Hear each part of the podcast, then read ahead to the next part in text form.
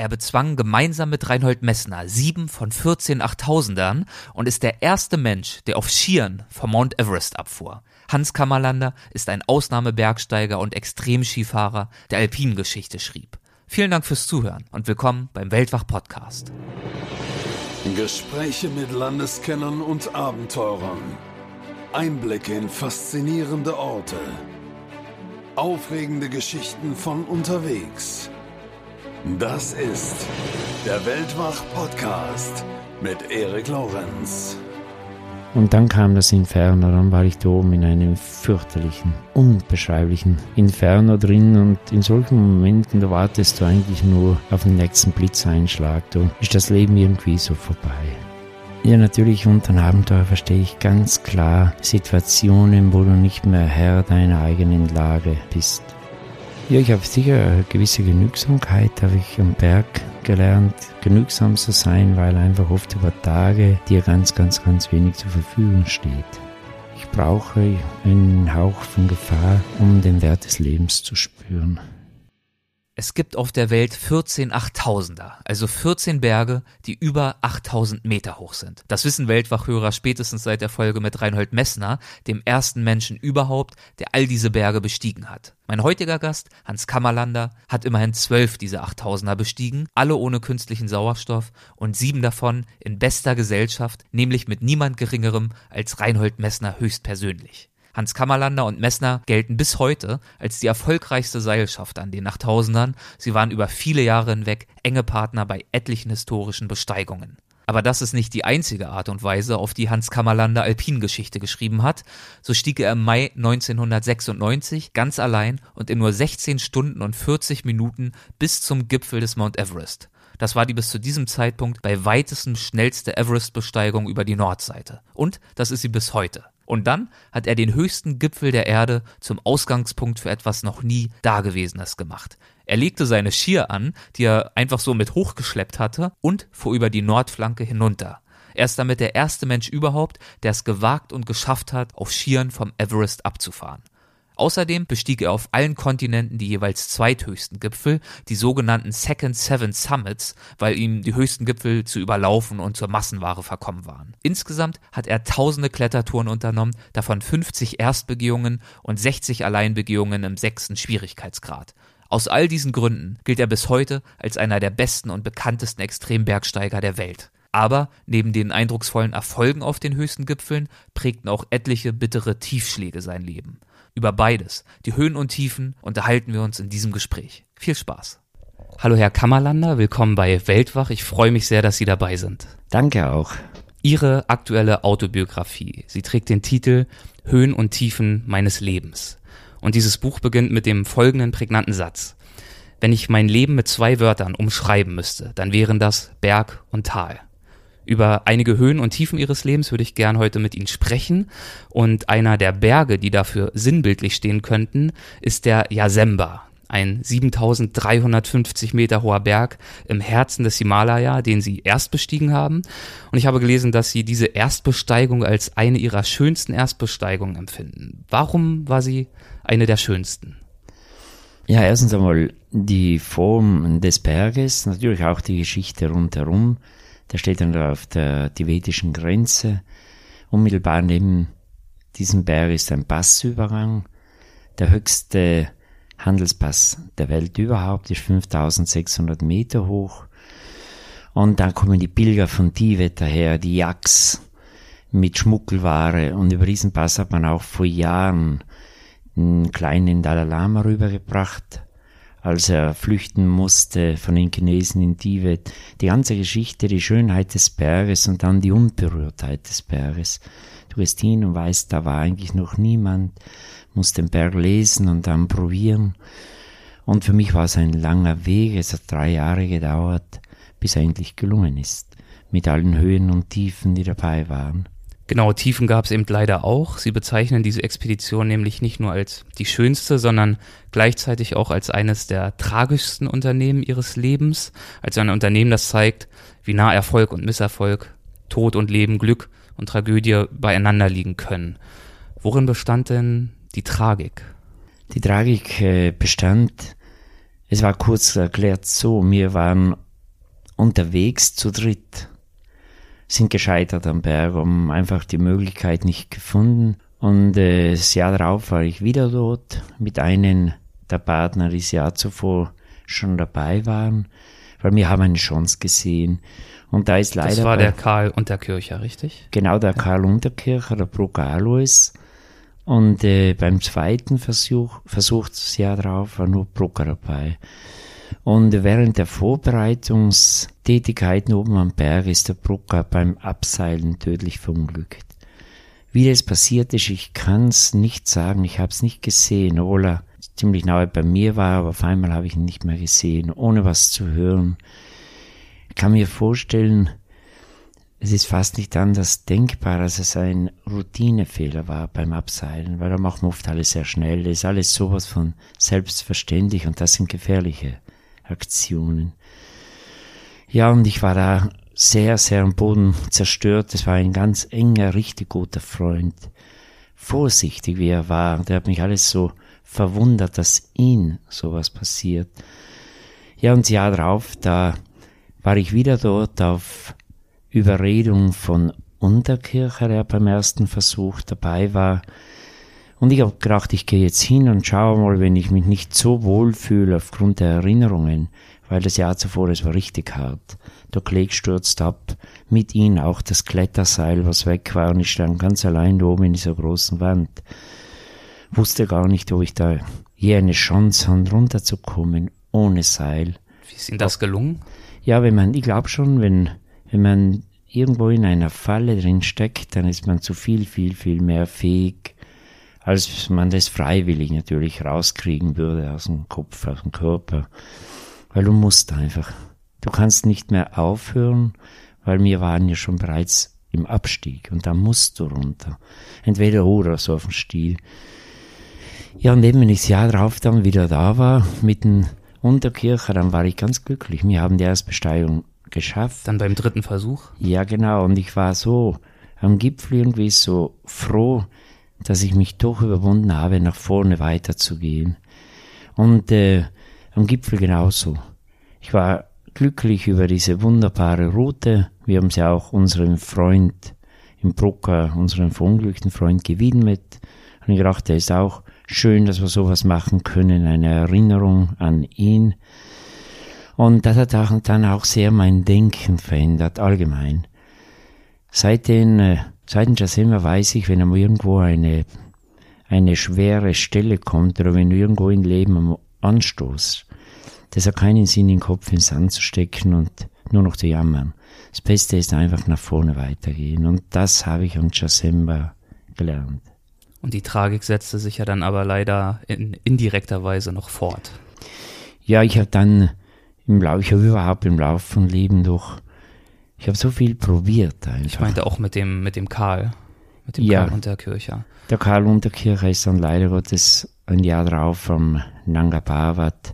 Da war ich nicht dabei, aber dort ist er in einer Gletscherspalte tödlich verunglückt. Und jetzt ist praktisch vom Jasemba, von meinen Freunden, ist keiner mehr da. Das waren ja relativ frühe Jahre für Sie. Wie sind Sie damals damit umgegangen, dass so viele Ihrer engen Freunde bei der Tätigkeit, die Sie selbst so geliebt haben, umgekommen sind? Ja, ganz, äh, hat wirklich früh begonnen. Für mich auch sehr hart war die Zeit und es war mein erstes Bergführerjahr. Ich war damals 21. Und da ist auch unmittelbar neben mir ein Bergführerkolleg tödlich verunglückt mit seinem Gast. Es war am höchsten Berg Südtirols, am Modler. Und ich war ebenfalls mit zwei Gästen unmittelbar im Abstieg vor ihn. Er war ein bisschen hinter mir. Und dann äh, ist ein Eisbruch, eine Eislawine runter. Ihn und einen seiner Gäste hat's voll erwischt, die hatten keine Chance. Und bei mir hat sich alles nur um wenige Sekunden gedreht. Und da denkst du auch, das war für mich auch sehr hart damals. Ich habe mir gedacht, so, und jetzt hast du endlich dein Hobby zum Beruf machen können. Jetzt bist du Bergführer. Und ich war so glücklich. Ich musste in der Früh nicht mehr zur Arbeit gehen. Wenn ich raus bin und wusste, ich kann die Leute irgendwo vom Berg begleiten, das ist für mich ja gar keine Arbeit. Ganz im Gegenteil, das ist Freude.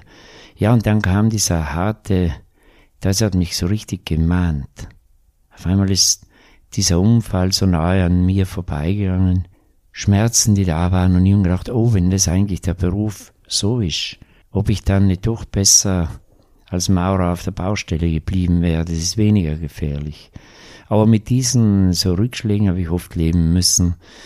Und ich sage es auch immer ganz offen, wenn ich dann professionell unterwegs war, so in diesem Wettlauf um die hohen Berge, wir sind immer sehr nahe ans Limit gegangen, haben uns zwar gut vorbereitet, aber von Vorsicht war da eigentlich keine Spur mehr. Wir haben immer ganz, ganz nahe am Limit uns bewegt und dass da immer wieder was passiert, die Wahrscheinlichkeit ist einfach gegeben. Das sind wirklich ja, intensive und eindringliche Erlebnisse, die Sie in dieser ganzen Zeit hatten. Und Sie haben ja selbst mal gesagt, den Wert des Lebens und die größte Intensität hätten Sie immer dann gespürt, wenn es eben kritisch wurde. Warum ist das so? Warum spürt man das Leben intensiver, wenn man ein Stück weit dem Tod ins Auge blickt? Ja, ich glaube schon, wenn du irgendwo in einer Situation bist, wo du ganz, ganz, ganz, ganz fest aufpassen musst oder unwahrscheinlich scharf überlegen, wie komme ich aus dieser Situation raus, dann spürst du eigentlich plötzlich, wie wertvoll dir eigentlich das Leben ist. Du willst ja unbedingt leben. Aber wenn ich zu Hause bei mir auf der Couch sitze, dann ist das so normal, dann spüre ich den Wert des Lebens nie und das geht mir immer noch so. Nur jetzt muss ich nicht mehr so extrem ans Limit gehen, weil ich habe die 25 Jahre Wettlauf überlebt und inzwischen möchte ich gern den Berg wieder genießen. Ich möchte das Ganze um die Berge herum, die Kulturen, die Landschaften wieder mehr, mir mehr Zeit für das geben und der Gipfel ist ein Teil meiner Reisen geworden. In Ihrer Kindheit war von dieser Intensität noch nicht unbedingt was zu spüren. Es war auch nicht unbedingt ein vorgezeichneter Weg, dass Sie eines Tages solche Abenteuer erleben würden. Wie sind Sie aufgewachsen? Ja, die Kindheit war bei mir natürlich sehr, sehr einfach. Ich bin ganz im Norden Südtirols auf einen sehr kleinen Bergbauernhof geboren worden, auf 1500 Meter oben. Und die Jugendzeit, die war einfach nur schlicht und einfach und wir mussten arbeiten am Hof. Der Hof war so, wie man sich heute eine abgelegene Almhütte vorstellen kann. Es war kein Strom da, im Haus natürlich kein fließendes Wasser, aber einfach ein Brunnen vor dem Haus. Keine Heizung oder so in der Küche, der Herd, in der Stube, ein Bauernofen. Und äh, daneben halt eine kleine Scheune mit Maximum fünf Kühen und die haben nicht so viel abgegeben. Es war einfach klein und unsere Aufgabe war halt am Hof mitzuhelfen. Die Schule und dann sofort nicht die Hausaufgaben, das war nicht so wichtig, sondern sofort am Hof irgendwas machen. Und so war halt die Jugendzeit. Ich erinnere mich sehr, sehr gern zurück an die Zeit. War es trotz der Armut eine schöne Zeit für Sie? Ja, ganz schöne Zeit, weil wir haben ja kaum oder selten mal was bekommen. Ein Geschenk oder so. Weihnachten oder so, da gab es nur ein bisschen besseres Essen, aber nicht Geschenk. Und äh, wenn wir mal was bekommen haben, an diese Geschenke erinnere ich mich heute noch ganz tief.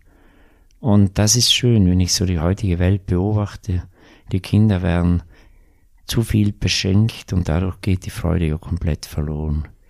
Ich merke es auch bei meiner kleinen Tochter, die ist jetzt zehn Jahre, lebt auch in Hamburg, aber wir sehen uns oft und dann merke ich eigentlich, wenn ich ein Geschenk bringe, dann ist einmal ein aufleuchtende Augen, aber die Wertschätzung ist nicht mehr so, da haben wir das ganz anders erleben dürfen. Und deswegen die Jugendzeit ist schön. Und ich habe mich so sehr gefreut auch. Wir haben ja, jetzt ist er fertiggestellt, einen großen Film gemacht, ein Porträt, so mein Leben, die entscheidenden Punkte des Lebens.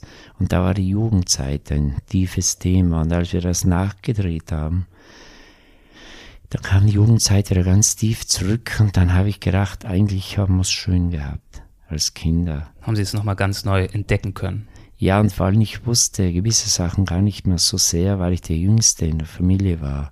Dann meine älteren Geschwister die Geschichte auch noch einmal ausführlich erzählt.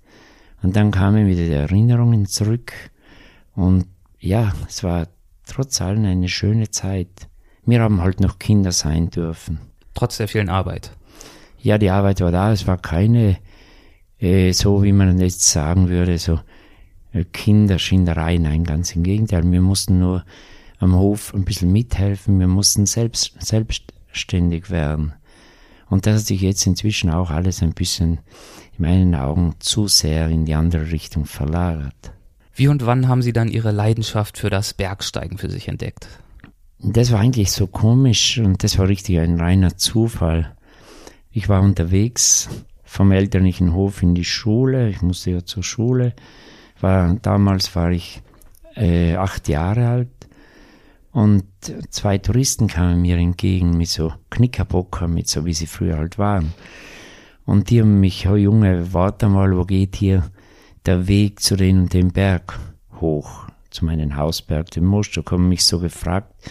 Und ich kannte ja den Weg. Nicht zum Gipfel, aber wie halt mal durch die Wälder hochgeht, bis zur Waldgrenze. Haben es erklärt und dann habe ich mir eigentlich gedacht, was die da oben machen. Freiwillig da höher hinaufgehen als Schafe und Kühe sind. Dann habe ich gedacht, die Schule ist nicht so, das war für mich sowieso das Unwichtigste der Welt habe die Schultasche einfach versteckt und bin hinter ihnen einmal nach. Ich wollte nicht zum Gipfel, einfach nur mal schauen, was die da tun.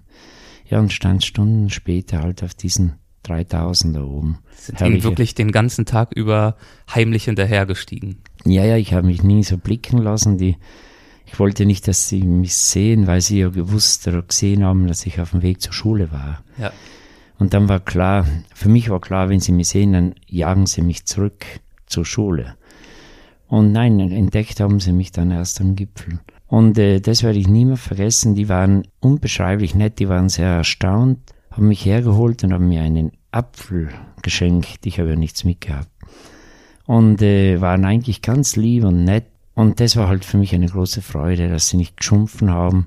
Und dann da oben sein und diese Tiefblicke runter ins Heimattal. Ich hätte nie für möglich gehalten, dass die Berge so hoch sind. Und dann auch, haben wir halt auch gesehen, wie viel Berge es rundherum gibt. Bin zurück, ich durfte ja niemand etwas sagen. Diese Freude war ganz für mich allein. Ja, und das hat eigentlich diese Leidenschaft, glaube ich, geweckt. Mit 21 Jahren haben Sie dann die staatliche Prüfung zum Bergführer und Skilehrer abgelegt. War dann für Sie spätestens zu diesem Zeitpunkt klar, dass die Berge den Pfeiler Ihrer beruflichen Zukunft auch bilden würden? Ja, das war schon klar, weil ich wusste, im Winter kann ich jetzt den ganzen Winter auf der Piste sein und wir haben ja rundherum die Skigebiete. Also in der Hinsicht war der Winter gesichert. Und im Sommer, da war ich nicht ganz so sicher, weil bei uns im Heimattal, im Arntal, es gibt ja eine Menge Berge, aber die sind nicht so unbedingt Gipfel, wo der Wanderfreund den Bergführer braucht. Ja, und für mich war es ein Zufall, ein, ein, ein sehr, sehr guter Zufall, als ich gleich im ersten Bergführerjahr in der Alpinschule vom Messner äh, einsteigen durfte. Und, und mein Arbeitsplatz waren zu 90 Prozent die Dolomiten. Dolomiten sind steil, die Dolomiten, da fühlte ich mich gebraucht und für mich sind die Dolomiten ja immer schon faszinierend gewesen. Und ich muss sagen, bis heute sind die Dolomiten für mich die schönsten Berge der Welt. Warum?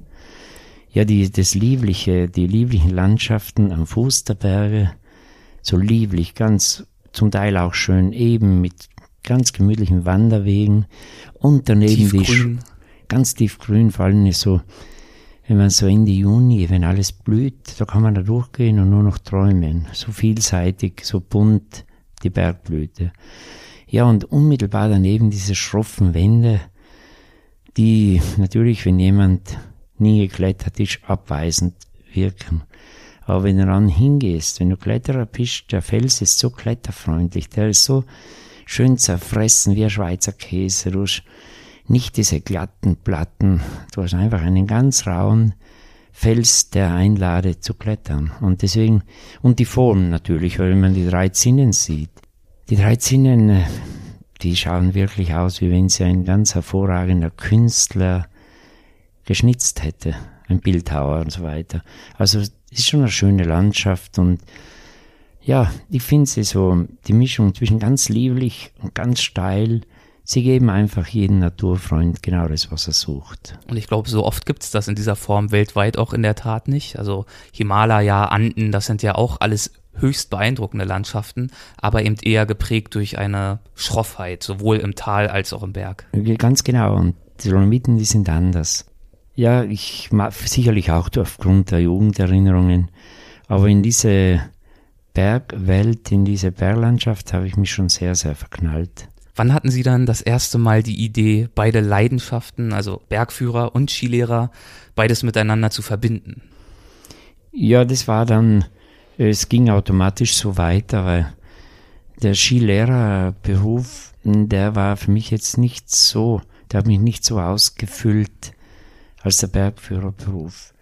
Weil als Skilehrer bist du halt durch den Winter lang im gleichen Skigebiet. Und äh, die Pisten kennst du blind in- und auswendig und die Abwechslung geht schon sehr verloren. Natürlich hast du immer andere Gäste.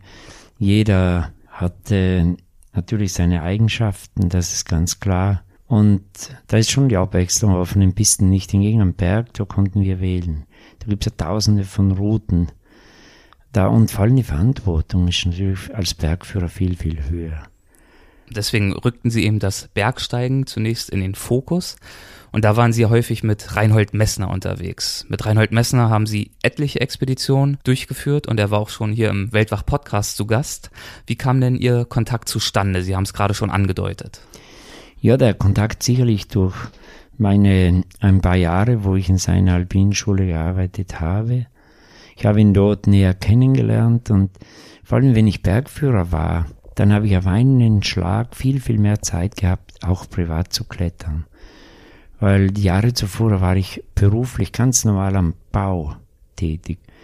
Und diese wenigen, wenigen Tage, Wochenenden und so, da war ich auch nicht immer frei für die Berge. Da musste ich auch auf den Hof noch einmal einspringen, ein bisschen helfen. Dann war im Großen und Ganzen nur das Sonntag. Und das ist viel zu wenig, wenn du willst richtig starker Kletterer werden. Aber wenn ich dann Bergführer war, dann war der Winter war mit Ski gefüllt, aber da blieb mir schon Zeit, Eis zu klettern, Wasserfälle, Gefrorene. Und dann kam der Frühling und da war komplett frei.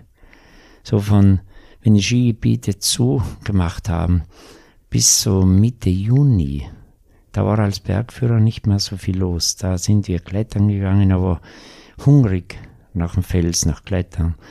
Und dann ist das Niveau natürlich sehr nach oben geschossen. Und das war sicher dann auch der Grund, warum der Messner gesagt hat, du pass auf, aufgrund von diesen Sachen, die du gemacht hast, wäre eigentlich Zeit, mag schon mal mit mir gehen auf einen hohen Berg. Und das war natürlich, da ist für mich eine riesige Tür aufgegangen. Er gilt ja nicht unbedingt als einfacher Teampartner. Wie war es denn für Sie, mit ihm unterwegs zu sein? Ja, der, der Reinhold für mich war es natürlich, das werde ich nie vergessen, ein entscheidend wichtiger Lehrer auf den hohen Bergen. Weil selber, wenn ich in diesen Jahren so losgezogen bin, war ich sehr risikofreudig. Und die 8000er war ja komplettes Neuland.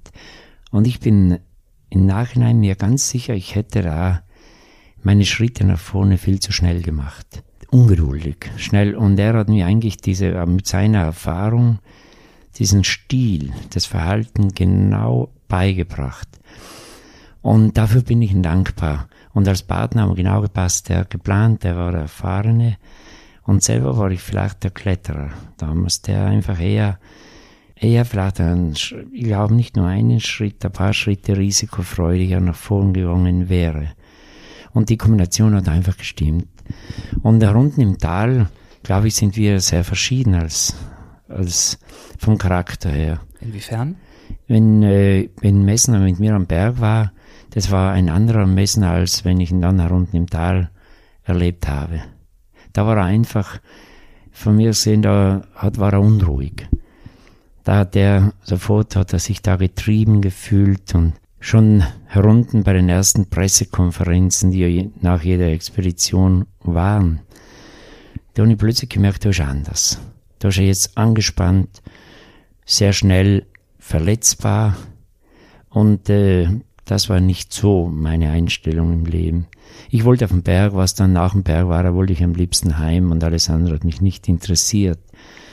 Und er natürlich hat halt gewusst, er muss zurückkommen und er muss mit dieser Expedition auch arbeiten, in Form eines Buches, in Form von Vorträgen und der hat mich in der Anfangszeit noch nicht interessiert. In das bin ich dann halt nur so hineingewachsen. Sind Sie mal gemeinsam in eine besonders gefährliche Lage geraten? Ja, mit ihm war ich schon einige Mal in einer außergewöhnlichen Grenzsituation drin, die für mich anstrengendste und ich würde auch sogar sagen, die, das Größte, was ich auf den hohen Bergen gemacht habe, war mit ihm eine Überschreitung von zwei Achttausendern innerhalb einer Woche. In Pakistan die zwei Gaschaprums. Also, was das eigentlich bedeutet, im Basislager auf 5000 Meter, zu zweit mit doch relativ schweren Rucksack, du musst alles dabei haben, um zu überleben, aufzubrechen, ohne Hilfe von außen, ohne Sauerstoff, auf den ersten Gipfel hochgehen und dann tagelang auf so einen exponierten Grad, wo es teilweise kein Zurück gab, links runter oder rechts runter. Einfach weiter, weiter, weiter. Wir wussten genau, wenn ein Wetterumschwung kommt, dann haben wir ganz schlechte Karten. Diese Belastung, sei es im Kopf und im Körper. Und nach acht Tagen, wenn wir zurück waren, aber selber und das Gefühl gehabt, ich bin in diesen acht Tagen ein ganz anderer Mensch geworden. Die Ausgesetztheit, das, es war mir ein bisschen zu viel. Und dann ist ja gegen Ende dieser Expedition auch noch eine relativ haarsträubende Situation entstanden. Ja, genau, ganz knapp von Ziel. Wir wussten jetzt in, einer, in spätestens zwei Stunden werden wir im Basislager sein, endlich in Sicherheit, endlich rasten. Und da passierte noch, passierte mir noch ein ganz gefährlicher Spaltensturz. Ich habe die Spalte nicht gesehen und wir waren schon angeseilt und gehen so über einen aufgeweichten Gletscher und auf einmal war kein, wie eine Falltür, war der Boden unter den Füßen weg. Und ich hing unten in so einem tiefen, dunklen Loch. Und äh, natürlich die Situation war für mich deswegen so kritisch, abgesehen davon, dass wir körperlich einfach fertig waren. Aber wir haben keine Klettergurte gehabt. Wir haben nur das dünne Seil um den Bauch gebunden, so wie die, wie Louis Trenker in seinen besten Zeiten aufgrund von Gewicht aber auf die Gurte verzichtet. Und dann hingst du unten wie so eine Wurst und Sie sind ja auch ein ganzes Stück gefallen, ne? Das Seil war ja, ja auch nicht wirklich gespannt. Das Seil war viel zu wenig gespannt. Das war ein Fehler vom Messner. Der ist zu nahe hinter mir nachgerückt. Ich musste ja spuren. Und auf einmal brichst du ein und du fällst frei. Bis zu dem Moment, wo das Seil sich spannt und du messen als Gegengewicht dann halt noch ein paar Meter um Gletscher in Richtung Spalte gezogen wird. Ja, und dann hing ich da unten und wusste auch nicht mehr, wie komme ich raus. Ich habe keine Steigeisen an den Füßen gehabt, die waren auf dem Rucksack geschnallt. Und diese Spalte links und rechts, die Spaltenwände, die waren wie ein, ein Glas, so glatt, blankes Eis. Und dann diese ganze das Ganze drumherum, die Eisen vom Rucksack und versuchen zu montieren, zu hängen.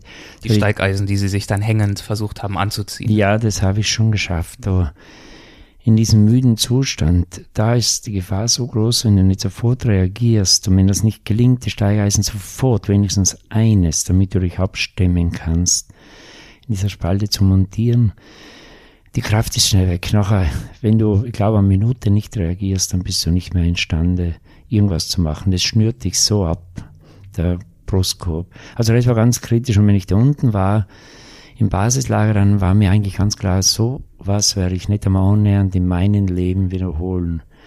Jetzt bin ich herund, jetzt bin ich froh, aber die Frage noch, warum ist mir die letzten Tage bei dieser Aktion so oft gekommen? Warum tust du sowas freiwillig? Warum tust du dir das an?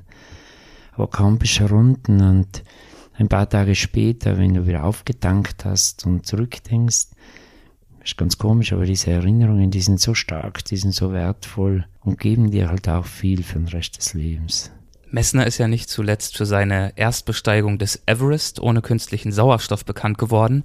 Und auch für ihre Expedition ist dieser Berg ja ein sehr, sehr wichtiger. Ihnen gelang der schnellste Ausstieg aller Zeiten ohne Sauerstoff über die Nordflanke und die erste Skiabfahrt vom Mount Everest. Das war im Jahr 1909, nein, das war im Jahr 1996, 96, so rum war es, ja. genau. Mit Skiern vom Everest runter. Das klingt für mich zunächst mal ein bisschen ja, wagemutig, vielleicht sogar auch fast ein bisschen verrückt.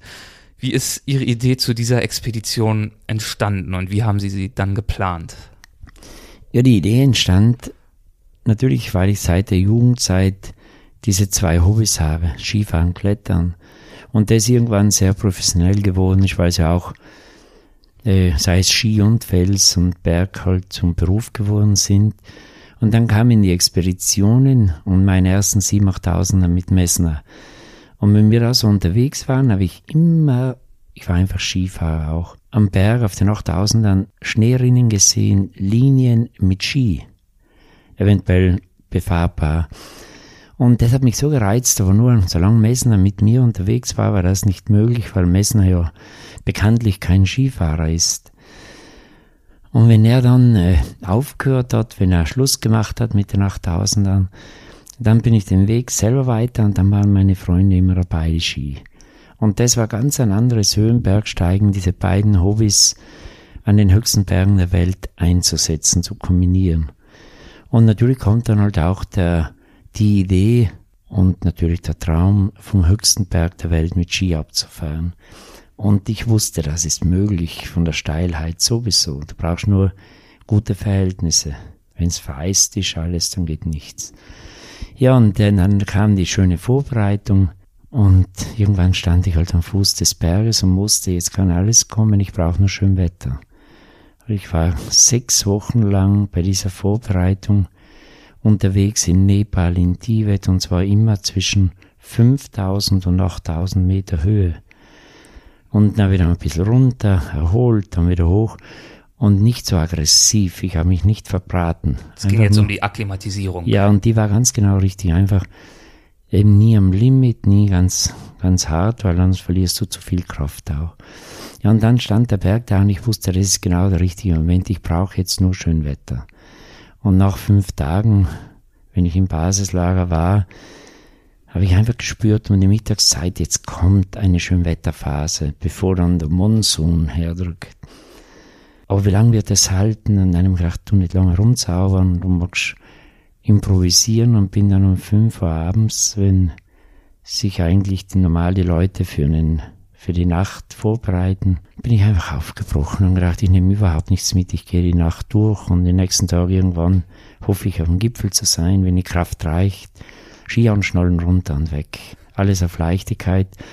Und dieser kühne Gedanken kam ganz schnell und wie gesagt, ich war allein und dann kannst du schnell entscheiden, wie, wie der Kopf dir es zulässt.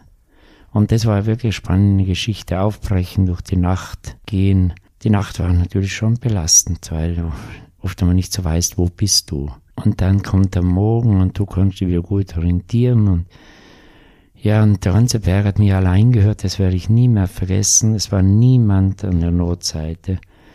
Und um halb zehn Uhr vormittags bei windstillen Wetter war ich am höchsten Punkt kurz, windstill. Kurz unterm Gipfel auf 8600 Metern, da haben sie ja nochmal so eine kleine, ja, Krise bekommen oder eine Unsicherheit ist in ihnen aufgekommen. Was war da los? Ja, das war einfach so, weil ich war bis 7000 hinauf, war ein kleines Fernsehteam dabei. Und äh, dort ist dann ja alles ist dunkel geworden, haben sie nur gesagt, wir werden am nächsten Tag mit ganz starken Telle ein bisschen was von der Abfahrt festhalten.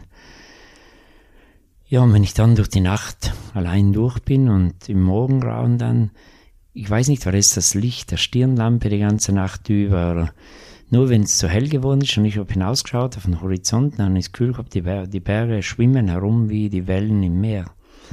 Und da war ich verunsichert, weil es war 8300 Meter oder ein bisschen höher so.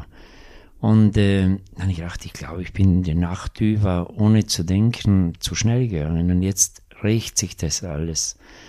Und dann auch gefunkt, ich glaube, ich lasse das jetzt sein, weil das, ich bin in einer kleinen Krise drin und das darf ich mir nicht erlauben da oben. Wird zu so gefährlich sehr schnell. Und dann mit einem Kollegen vom Filmteam gefunkt. Ein kleines Funkgerät habe ich mitgehabt.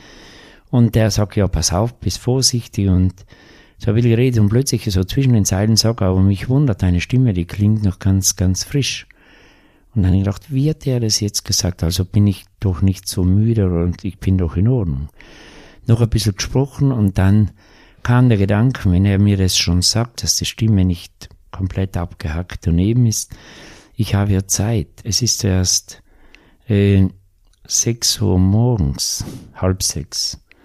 Und äh, ich kann mir viel, viel mehr Zeit lassen. Ich kann halb so schnell gehen oder ein Drittel so schnell wie bisher. Ich habe den ganzen Tag vor mir und das Wetter ist gut. Bin dann langsamer gegangen und nicht zu glauben, nach oben hin habe ich das Gefühl gehabt, Kräfte kommen zurück und zurück. Normal oben ohne Sauerstoff verlierst du bei jedem Schritt nach oben die Kräfte. Das war ganz beeindruckend und dann halt der unbeschreibliche Augenblick, oben anzukommen. Der Berg gehört da ganz allein. Also da oben stehen und ein paar, nicht so lang, so eine Viertelstunde. Und wenn du da hinausschaust in die Bergwelt, da wird da wie nirgendwo anders ganz klar bewusst, wie weit eigentlich der Weg war. Als Kind auf dem Hausberg das erste Mal über viele Hürden, über hunderte von Bergen, tausenden von Bergen und plötzlich bist du angekommen wo du so viele Jahre geträumt hast und kannst es noch intensiver erleben, weil du ganz allein bist und das Wetter dir nicht drohend entgegenwirkt. Starker Moment, aber dann die Ski anschnallen und losfahren, das war ein. Bevor wir zur Abfahrt kommen, Sie sind ja, das würde mich noch interessieren, Sie sind ja nicht mal 17 Stunden aufgestiegen und das, obwohl Sie diese kleine Krise hatten, obwohl Sie sich gesagt haben, ich habe Zeit, ich kann langsamer gehen und sie haben diesen Rekord ja zehn Jahre lang, glaube ich, gehalten und an der Nordseite ist es, glaube ich, immer noch die schnellste Besteigung. Wie sind sie so viel schneller gewesen als alle anderen? Aber ich glaube einfach, die, die Vorbereitung war perfekt. Die Verhältnisse waren sehr gut. Der Rucksack leicht. Sie, und, hatten ja, Sie hatten ja wirklich nichts dabei. Was hatten Sie denn dabei? Ich habe eigentlich nichts. Ich habe nicht einmal einen Eispickel mitgehabt. Das ist kühn, weil ein Eispickel nur auf Gleichgewicht mit Steigeisen, das Riskieren ist sehr kühn. Verpflegung? Ja, ich habe das schnell aufgezählt, ich habe gar nichts mitgehabt. Gab eine, Essen. eine Thermoskanne mit einem Liter Tee, zu essen habe ich auch nichts mitgehabt, nicht einmal ein Stück Schokolade, nichts. Wenn man sich vorstellt, wie die Expeditionen da heute raufsteigen, ja, mit ja. was für einem Equipment, was für einer Infrastruktur. Ja, ja, aber das war mir ganz klar, ich verzichte auf alles. Wenn du anfängst, das muss ich doch mithaben, dann summiert sich, dann kommt das nächste. Und für mich war klar, ein Kilo plus minus macht ganz viel aus, Dom. Und wenn, musst du auf alles verzichten. Und äh, wenn du etwas nicht passt, dann halt auch schnell umdrehen. Du musst bereit sein, aufzugeben schnell und irgendwo wusste ich an die Ski. Dadurch werde ich vielleicht ein bisschen, ein bisschen schneller zurückkommen. Einfach nur, gehen wir mal los, schauen wir mal. Ich möchte unbedingt gern da hochgehen, aber ich muss nicht oben sein. Also das war schon ganz, ganz kühn, aber ich war auch in diesen Jahren, die Geschwindigkeit, die Schnelligkeit, die habe ich mir aber schon auch antrainiert. Weil abgesehen von Skifahren, Klettern, war ich doch viele Jahre wettkampfmäßig als Bergläufer unterwegs. In diesem Leistungssport als Bergläufer und das habe ich nie zu 100% äh, gepusht, aber halt, das hat mich fasziniert und ich wusste auch, das ist ein perfektes Training für die Berge. Und diese Bergläufe, das war nicht ganz laienhaft. Ich war schon auch auf dem Punkt, wo ich bei den Europameisterschaften unter den Zehn drin war und die, die Vordergruppe ist ja ganz eng beieinander. Also es war schon auch in der Hinsicht eine gute Vorbereitung. Dann waren Sie also, haben Sie gerade schon gesagt, ungefähr eine Viertelstunde oben auf dem Gipfel. Und dann kam der entscheidende Augenblick, wo sie sich wirklich die Frage stellen mussten, schnalle ich mir jetzt die Skier an oder nicht? Ja, das äh, Ski anschnallen habe ich eigentlich schon. Das wusste ich, werde ich machen, aber wenn ran plötzlich von diesen spitzigen Steigeisen, die dir einen sehr, sehr guten Halt geben, den ganzen Tag, die ganze Nacht gegeben haben im Aufstieg, wenn du eh plötzlich abschnallst, und du gehst in die Binde und der glatten Ski und du bist oben so ausgesetzt, so müde. Also hast du das Gefühl, du hast das ganze Leben noch nie so schnelle Ski unter den Füßen gehabt, so rutschige. Weil du bist dann plötzlich, wie wenn du auf einem Plastiksack drauf stehst, im Schnee. Alles ist rutschig und dein Gleichgewicht funktioniert nicht mehr so sehr aufgrund vom Sauerstoffmangel. Und dann die Spitzen stechen hinaus in die Luft und wenn du runterschaust, die Notflanke, die ist schon grundlos, tief und schattig. Von unten kam also ein leichter, kalter Wind, so Schneekristalle heraufgeflogen. Der Wind hat so von unten nach oben geblasen. Und ich stand eben oben sicher. Und dann in dieses, in diese schattige, steile Wand reinfahren. Also dieser Moment, da habe ich ganz, ganz hart gekämpft. Da bin ich immer wieder vor und gedacht, ich kann das schon fahren. Von der Steilheit, das habe ich zu viel geübt. Aber dann habe ich das Gefühl gehabt, wenn ich nach vorne gegangen bin, einige Mal, das vergesse ich nie, einige Mal habe ich das Gefühl gehabt, dass, es, dass mich die Tiefe förmlich nach unten ansaugt. Bin wieder zurück und der Gedanke war, Steigeisen anschnallen, runterklettern, runtergehen. Und wenn ich es dann wirklich geschafft habe, das Hineingehen in die Flanke, nach so fünf oder zehn Minuten war das alles okay. Ich war sofort vertraut, ich war drin in der Flanke und nicht oberhalb. Ich habe nicht in die Flanke runtergeschaut, sondern ich war plötzlich drin. Das ist der Unterschied. Ich würde auch jeden, vielleicht, wenn jemand gerade zuhört, jeden Skifahrer, der ein bisschen ängstlich ist, empfehlen, wenn er eine Piste fährt, wo er plötzlich ein bisschen Steilstück drin ist, von denen er schon von vornherein Angst hat, nicht oben am Steilhang stehen bleiben und runterschauen. Der Hang wird immer steiler, je länger du runterschaust. Daherkommen, ohne lang zu stoppen, in den Hang hineinfahren, in der Mitte stehen bleiben am unteren Ende ist gut. Das ist okay, aber nur nicht oben anhalten, Mensch, und jetzt kommt das Steilstück. Das wird nicht flacher, das wird nur steiler. Und so war es beim Start am Everest bei mir. Ich hätte wirklich nie für möglich gehalten, dass es überhaupt machbar ist, vom Everest mit Skiern runterzufahren. Ich habe mir es immer doch als ziemlich steil gerade oben vorgestellt. Ja, der Start ist schon, gehört zu den steilsten Stücken sowieso. Der Start und dann der untere Teil von 7000 Meter zurück ins vorgeschobene Basislager. Das ist auch noch einmal steil. Der Mittelteil am Everest ist nicht so steil. Wie lange hat dann die Abfahrt gedauert? Die Abfahrt hat äh, so ziemlich genau, ziemlich genau sechs Stunden. Aber da waren so viele Pausen dabei. Die, die, die reine Fahrzeit waren vielleicht, ich könnte mir vorstellen, zwei Stunden. Der Rest war einfach nur stehen, rasten, rasten, weil irgendwann bist du müde. Und wie die Skiabfahrt, das war für mich ja ein Traum.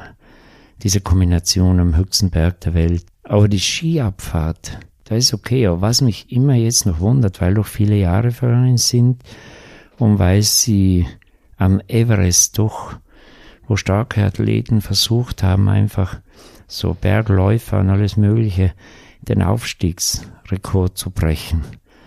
Dass sie den noch nie gebrochen haben, hat mich eigentlich beeindruckt, weil für mich war es ja nicht ausschlaggebend, vom Basislager in Rekord nach oben zu machen, sondern die Skikombination. Und wenn man auf Rekord ausgeht, dann nimmt man nicht Ski mit. Die musst du ja hochtragen. Die blocken dich, die behindern dich. Dessen macht mich eigentlich ein bisschen stolz, diese schnelle Aufstiegszeit. Und die ist ganz genau auf die Minute festgelegt durch das Kamerateam, durch die Kamera, durch die Funksprüche. Macht mich stolz und ich glaube, dass die hält noch einige Jahre wirklich ein Rekord für eine lange Zeit, den ja, sie aufgestellt haben, den sie einfach nur so nebenbei quasi mitgenommen haben. Ja, der Rekord, der, der, die Aufstiegszeit, das war nur wirklich nebenbei. Aber das zeigt, dass ich mich eigentlich in diesen Jahren schon sehr gut vorbereitet habe. Das war mir immer sehr wichtig, die gute Vorbereitung. Gab es bei der Abfahrt irgendwelche kritischen Situationen? Ja, wir haben, so, es gab einige kurze Passagen, wo ich genau wusste, es muss jetzt ganz, ganz, ganz, ganz, ganz vorsichtig musst du runtertasten, weil es sind halt viele Passagen, wo ein Fehler nicht erlaubt ist. Wenn du einen Fahrfehler machst, wenn du hinfällst, dann hast du keine Chance mehr. Du hast auch keine Zahnschmerzen mehr, das ist vorbei. Weil da ist nicht das Fangnetz wie auf der Streife in Kitzbühel, wenn der Athlet einen Fahrfehler macht. Und ich war nur, ich habe so Varianten runtergesucht, wo es halt mir am besten erschienen ist mit Ski und äh, irgendwann bin ich auch einmal gesteckt noch und weil es vereist war und ich wusste, ich muss queren. Und finde ein altes, habe mich gewundert, dass da irgendwann einmal jemand war, ganz ein altes, verwittertes Fixseil. Und denke, schau, da waren schon mal welche. Und am Fixseil kann ich so eine Felsplatte queren und auf der anderen Seite habe ich wieder Schneefelder gesehen. Bin rüber und bei dieser Aktion ist das Fixseil gerissen, die Verankerung. Ich bin nicht gefährlich, aber ein Stück zurückgependelt wieder in die Position, wo ich vorher war.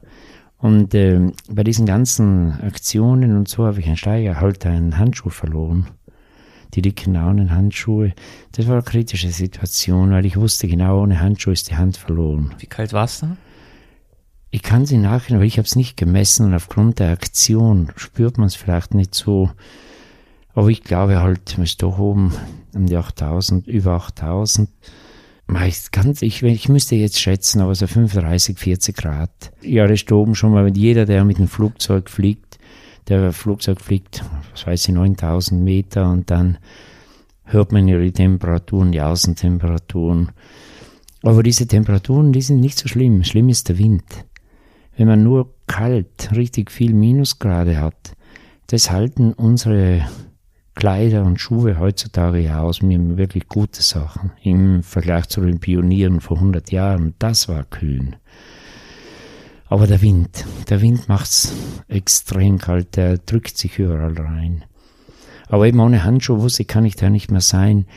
Und äh, ja, und aufgrund, für mich ein glücklicher Zufall, leider ein sehr dramatischer, es war eine dramatische Zeit, so zehn Tage bevor ich am Everest ankam, gab's einen schweren Unfall. Sei es auf der Südseite bekannt durch Krakauer, der dort anwesend war, ein Buch geschrieben hat in eisigen Höhen, diese Geschichte so richtig in die Welt raus gepusht hat.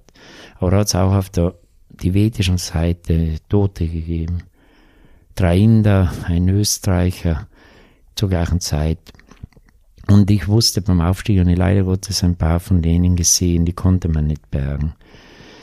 Und für mich war klar, ich muss es jetzt nur schaffen, wenn ich den Handschuh verloren habe, dieses kurze Stück noch unbeschadet zurückzukommen nach unten bis zu einem dieser Verunglückten und äh, mir dort einfach einen Handschuh nehmen und dann ist alles wieder in der Hinsicht wieder für mich eine andere Welt und das habe ich dann auch gemacht. Ich habe mir von einem toten Inder einen Handschuh einfach nehmen müssen und bin dadurch mit also ich habe es schon gespürt, ganz unbeschädigt war die Hand nicht. Die war über Wochen lang ganz gefühllos, pelzig, aber es war sehr knapp. Ja, der Tod dieses Inders hat mir wahrscheinlich die Hand gerettet.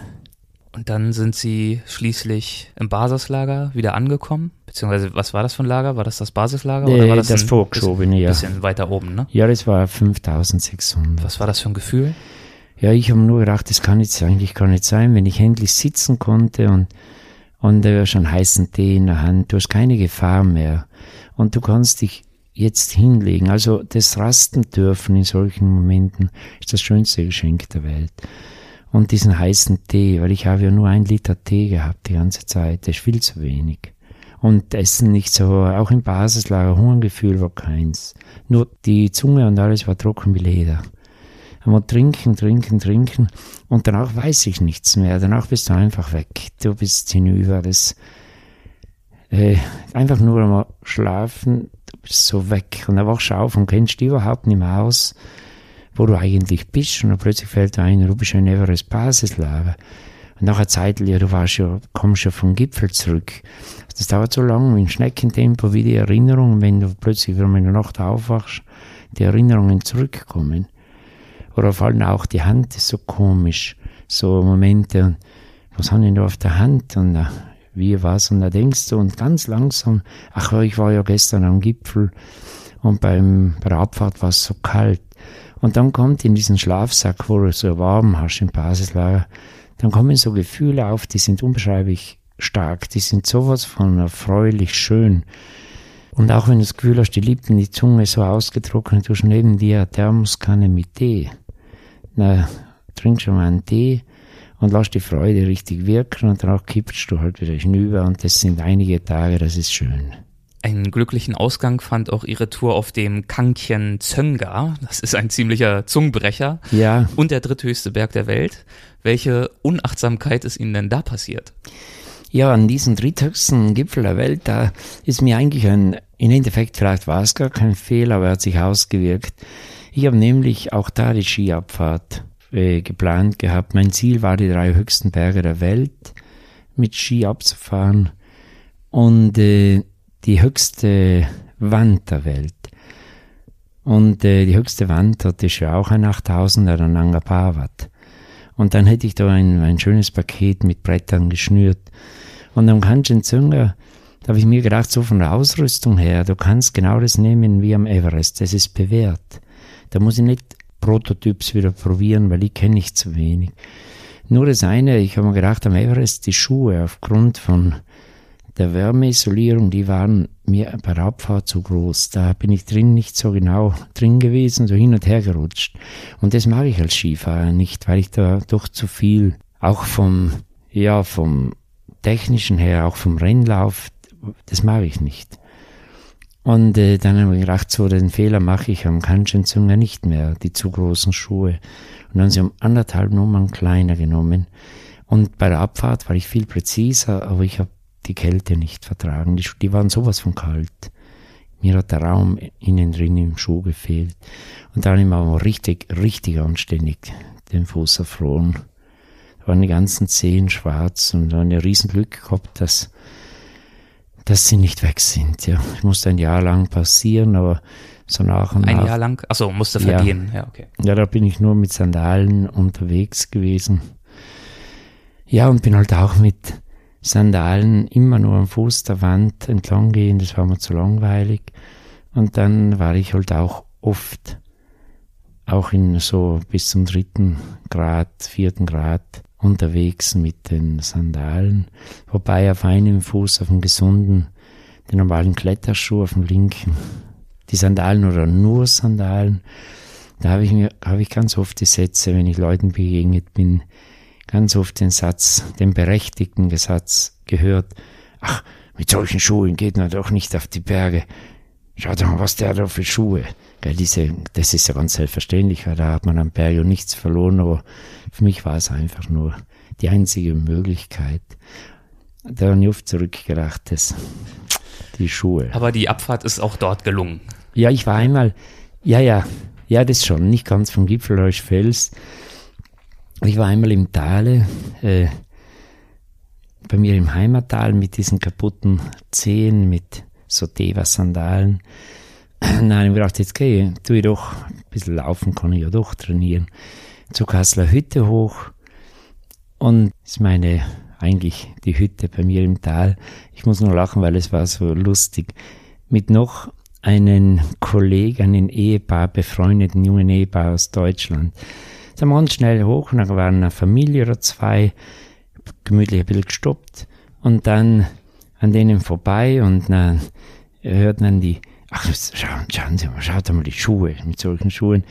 Und ich habe dann einfach nur angehalten, also entschuldigen Sie, bin ich hier richtig auf dem Weg zu Knuttenalben? Das ist ganz unten im Tal so eine kleine Alm, Fahrweg hin. Nein, ganz falsch. Und sag, wo bin ich denn da? Und die anderen, dieses beide befreundete Paar, stand daneben ganz paff. Aber die sind auf dem Weg zur Kasseler Hütte. Ja, und halt die Hütte, wo man oben was zu essen kriegt. Ja, zu essen kriegt man schon was, aber so wird's steiler. Ja, vor der Hütte, da wird's noch einmal ganz, ganz, ganz heftig. Und dann probieren wir halt und sind weiter. Wenn sie uns nicht mehr gesehen haben, wieder angefangen, weggelaufen. Und oben auf der Hütte was gegessen. Und das war so ein schöner Nachmittag. Dann kam plötzlich die, die, die Familie oder die Gruppe kam dann irgendwann und plötzlich kam sie daher, eine Frau, mit einem Schnäpschen und hat so zynisch gegrinst und sagt, Herr Kamerander, verarschen Sie immer so die Leute und hat das Schnäpschen hergestellt. Und wir haben uns den ganzen Nachmittag mit, diesen, mit dieser Familie unterhalten, das war sehr schön. Aber das Lustige, ich habe sie nur Alben und so, da mussten, die mussten alle so lachen, das ist so gelungen, so ein netter Ding, meine Füße kaputt und die glauben Wie mir. hat sich da- das dann rausgestellt, äh, dass Sie der Herr Kammerlander sind? Ja, das haben sie gleich oben herumgetuschelt, Okay. haben sie gesehen und dann kam, aber sie kam so, so grinsend daher, so nett und äh, so lachend, weil sie es nicht gemerkt hat und hat mich eigentlich so gefreut und hat halt dann ein Foto und wir haben uns unterhalten, es war ein schöner Nachmittag, aber es war halt auch ein Erlebnis, hätte ich nicht gehabt, dieses freundliche, lustige Erlebnis, wenn ich mir nicht die Zehen am Kanchenjunga erfroren hätte. Ihr Leben bestand aber natürlich nicht nur aus Höhepunkten und Ihre Autobiografie heißt ja eben auch Höhen und Tiefen meines Lebens. Eine Situation, die leider nicht glimpflich ausging, ereignete sich 1991 am Manaslu. Das war, glaube ich, Ihre allererste Expedition, die Sie selbst organisiert hatten. Was ist der Manaslu für ein Berg? Wo liegt er und was wollten Sie dort erreichen?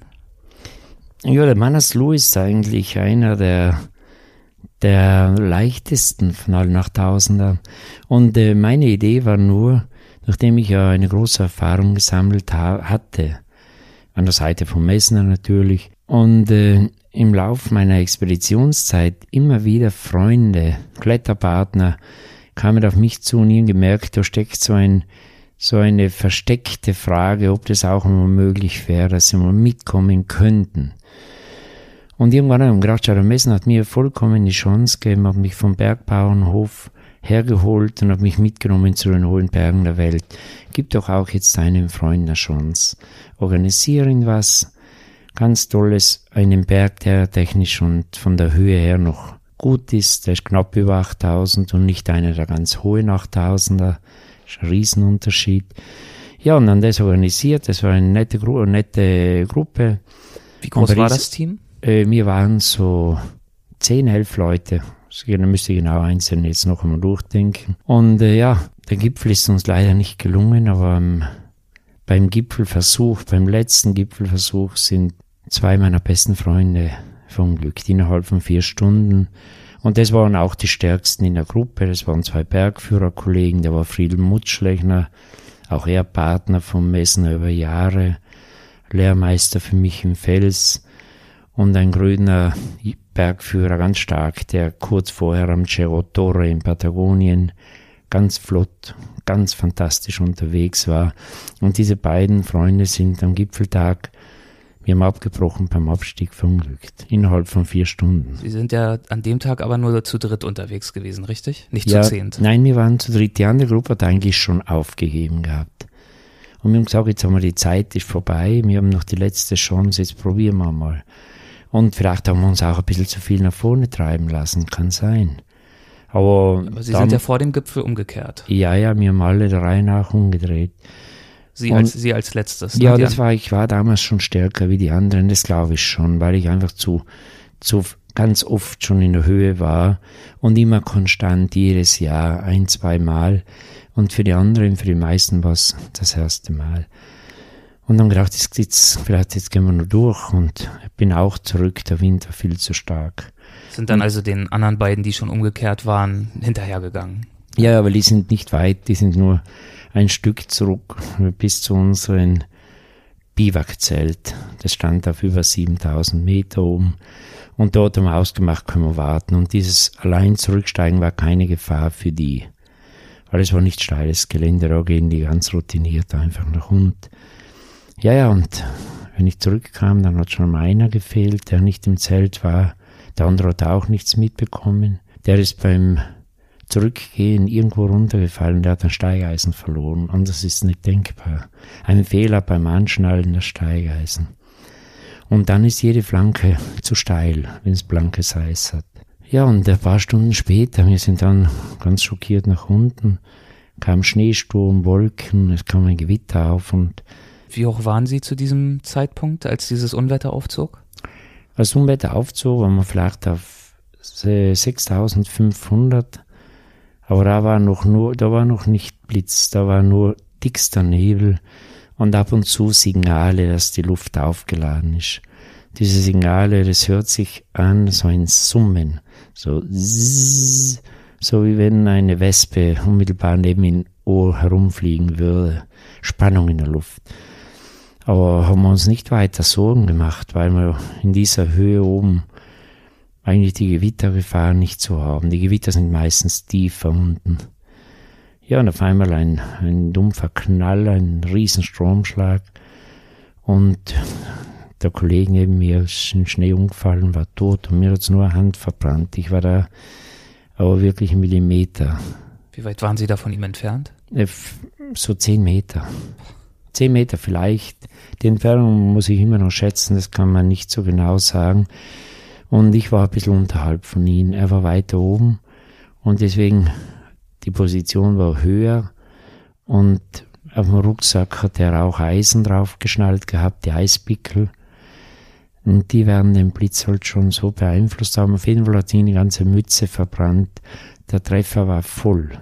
Er hat mit Sicherheit keine Zehntelsekunde irgendwas an Schmerz gespürt. Das ist ein großer Trost. In dem Moment auch für mich. Und ich habe nur einen, einen extremen Stromschlag abgekriegt. eine leichte Verbrennung auf der linken Hand und sonst nichts.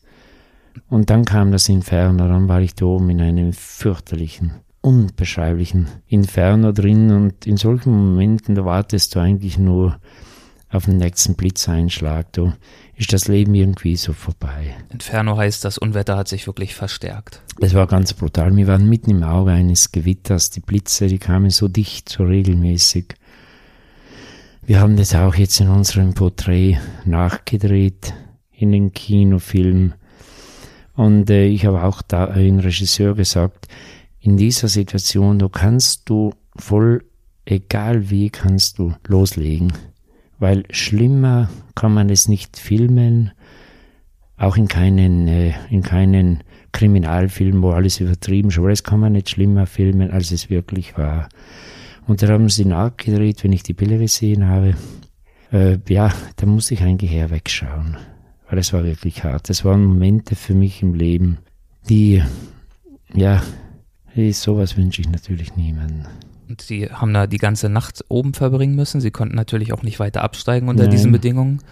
Nein, ich war eben die ganze Nacht oben und habe, äh, ja, die, diese Nacht, ich habe eigentlich nicht gewusst, warum oder warum lebe ich eigentlich noch. Und ich wusste auch, was jetzt alles auf dich zukommt. Erstens einmal die Zeiten, die du selber aufarbeiten musst durch die Kollegen verloren, die dir so nahe sind. Zweitens natürlich die Nach und die Nachricht musst du jetzt ins Tal bringen und zum Beispiel der Frau von Mutschlechner, der damals sicher mein engster Freund war, vermitteln. Das musst du jetzt die Nachricht bringen. Die wartete ja unten im Tal auf ihn und wollte ja, ja, ihn genau. ja überraschen sogar. Ganz, ne? all diese Sachen und deswegen, ich hätte gern die Position mit einigen dieser beiden Verunglückten getauscht oben. Aber am nächsten Tag dann, die ganze Nacht war nur Unwetter und Blitze, es hat, das Zelt hat die ganze Zeit zugeschneit, ein paar Mal bin ich raus, um ein bisschen Luftkanal zu graben. Und am nächsten Tag die Sonne, der Berg ganz lieblich, zugedeckt in einem Winterkleid, irgendwie ein kompletter Wahnsinn. Tag zuvor die Hölle und auf einmal ganz ruhig war er da und ich stand da oben. Und äh, also mit den Gedanken kommt man auch nicht ganz durch, was war jetzt wirklich. Das dauert dann ganz lang.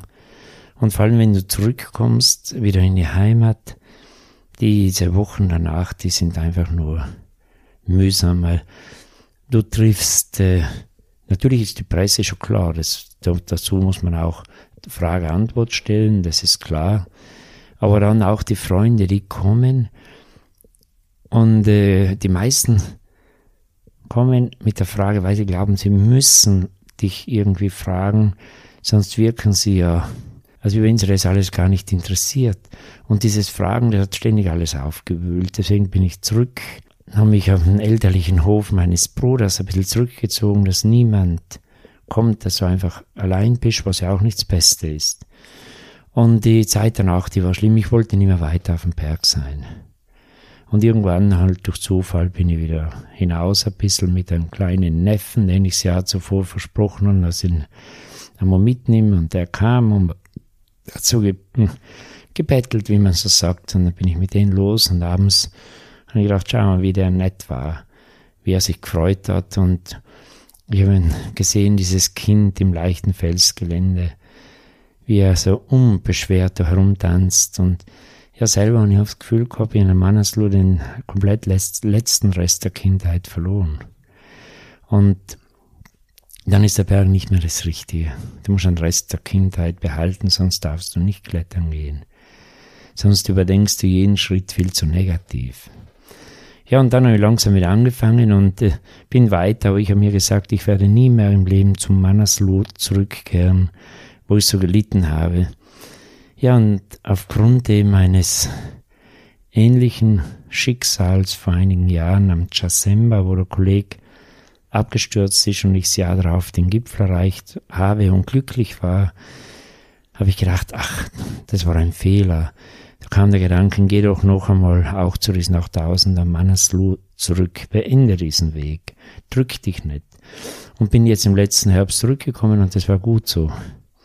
Gipfel aber nicht erreicht, aber ich habe viel Zeit gehabt, die Erinnerungen zu wecken und die Erinnerungen waren fast nur schön, fast nur an positive, schöne Momente, die ich mit den Kollegen gehabt habe. Also ist gut so, immer weitergehen. Das Zurückgehen bringt nichts. Sie waren jetzt eben nochmal da auch mit dem Filmteam für den Kinofilm, der eben über Ihr Leben gedreht wurde und waren ja dann ungefähr auch an der Stelle, an der damals sich diese ganze Tragödie ereignet hat. Wie hat sich das für Sie angefühlt, dorthin zurückzukehren?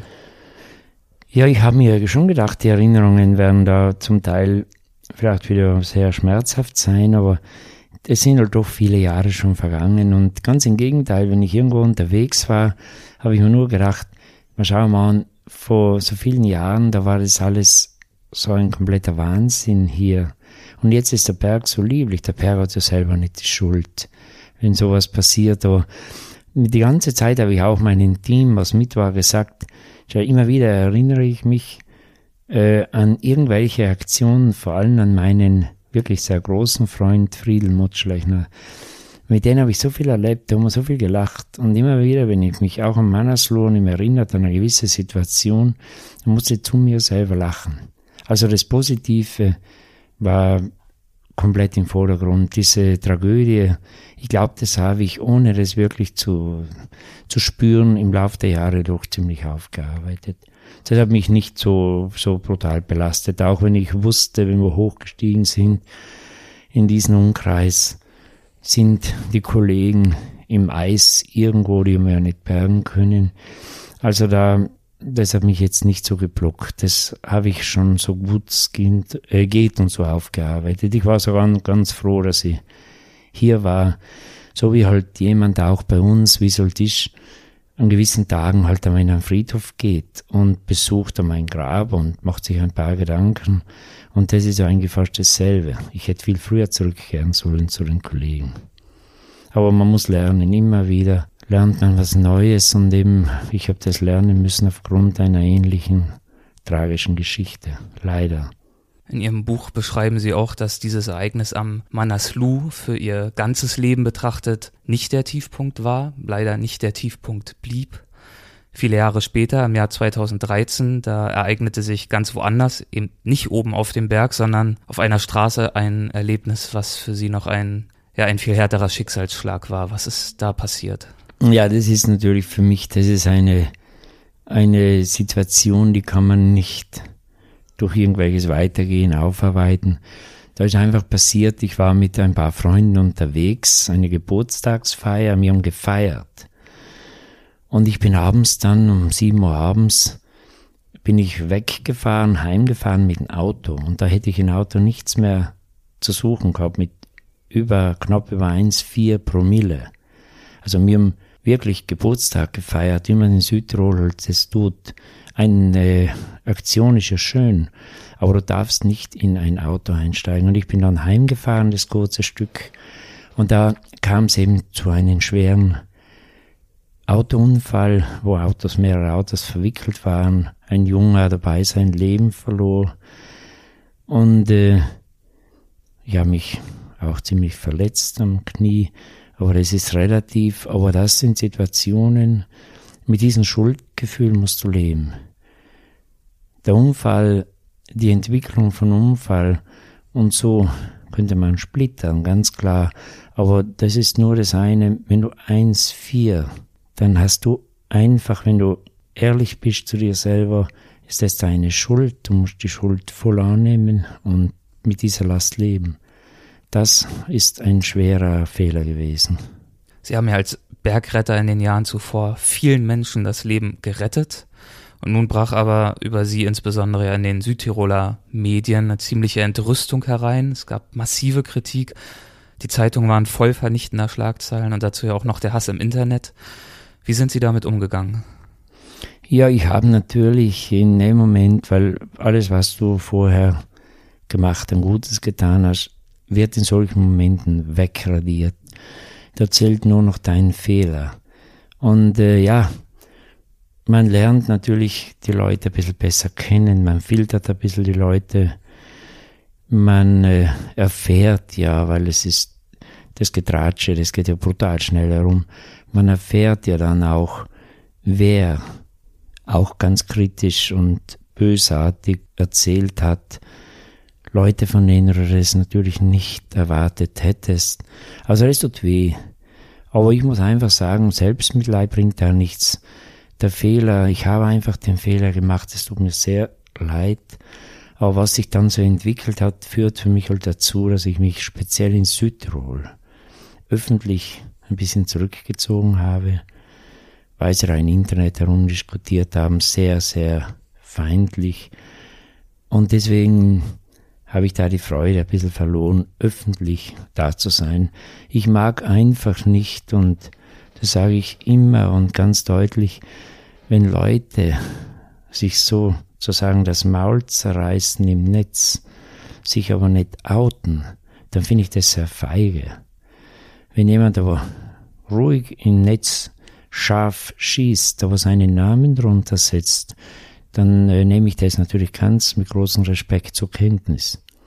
Das ist eben das Ganze, was in solchen Momenten dann halt sicher sein oder immer kommen wird. Und es ist auch so, mit dem muss man auch leben, wenn du, so wie ich selber halt in Südtirol sehr bekannt bin, wenn da irgendwas ist, dann natürlich, dann sind äh, das Schlagzeilen, interessante Schlagzeilen und es wird halt viel mehr diskutiert und so, als vielleicht wenn es ganz ein normaler Südtiroler wäre. Aber es soll keine Entschuldigung sein, es war einfach nur meine, mein großer Fehler, der größte Fehler meines Lebens. Sie haben ja dann noch ein paar Jahre gebraucht, um über dieses Ereignis überhaupt öffentlich sprechen zu können oder zu wollen und haben es jetzt mit in Ihr Buch mit aufgenommen. Warum hat es so lange gedauert, bis Sie darüber sprechen konnten oder wollten? Oder warum haben Sie sich so viel Zeit dafür genommen? Ich meine, ich, ich habe ganz klar meine Sätze gesagt und ich gedacht, ich will noch nicht mit jedem darüber quasseln. Weil das sind Situationen, wenn du ganz klar und deutlich sprichst, weil du gibt ja verschiedene Sachen, Gutachten, wo aber überhaupt nicht bekannt ist. Ich habe es auch nicht verwendet gegen die anderen. Wenn du anfängst, dich in gewisser Hinsicht zu verteidigen, weil Verteidigungsfläche war ja jede Menge auch da. Dann heißt es ja, schau, der ist bekannt, der redet sich da raus. Wenn du herkommst und sagst einfach, das ist meine Schuld, dann sagen sie, ja, du das ist zu einfach sagen, das ist einfach deine Schuld. So wie du das dann bringst, ist das immer schlecht. Deswegen ist einfach das Beste, du hast gesagt, mein Fehler, und äh, sagst dann auch, und jetzt möchte ich, jetzt möchte ich mich gar nicht mehr äußern weil du gibst keine vernünftigen Diskussionen. Wenn sich so ein Motiv hineingefressen hat, wenn schon einmal das Volk so rege diskutiert hat, ist gleich das Beste, du lebst mit diesem Schicksal und ziehst dich ein bisschen zurück. Woraus haben Sie dann schließlich die Energie gezogen, sich wieder neue Ziele zu setzen? Ja, das war das für mich eigentlich immer, das ist mir angeboren. Ziele sind für mich viel wichtiger als die Erinnerungen. Und natürlich die Erinnerungen, die positiven, sind halt herrlich und die negativen habe ich halt ganz oft, haben mir ganz oft auch geholfen, ein bisschen das Leben umzustrukturieren. Und äh, wichtig ist halt, dass man solche Fehler nicht zweimal macht. Oder allgemein, dass man einen Fehler, einen Fehler machen, das ist ganz normal, wenn du so viel probierst. Wir haben ja nur probiert im Leben. Und da macht man schneller einen Fehler, aber man soll sie halt nach Möglichkeit nicht wiederholen. Und sicherlich auch, vielleicht noch einmal zu dem Thema Leichtsinn im Tal. Ich führe es auch zurück, weil wir haben oft schon Monate oder vielleicht auch das ganze, den ganzen Sommer, wo wir sehr, sehr präzise arbeiten müssen am Berg. Das heißt Bergführer, die Expeditionen, wo du sehr, sehr am Limit unterwegs bist. Und äh, wenn du dann unten im Tal bist, diese banalen Gesetze, die interessieren mich schon zum Teil gar nicht. Das ist für mich alles so banal. Das, da brauchst du fast einen, einen, einen Kurs, dass du eine Treppe runtergehen darfst und so und so richtig Käse. Und da sind wir dann oft einmal ein bisschen zu leichtsinnig, glaube ich, und im Tal zu undiszipliniert, kann ich mir vorstellen, aufgrund der Abgeschiedenheit, wo wir ständig draußen sind und das sollte man nicht sein im Tal, da sollte man auch lernen.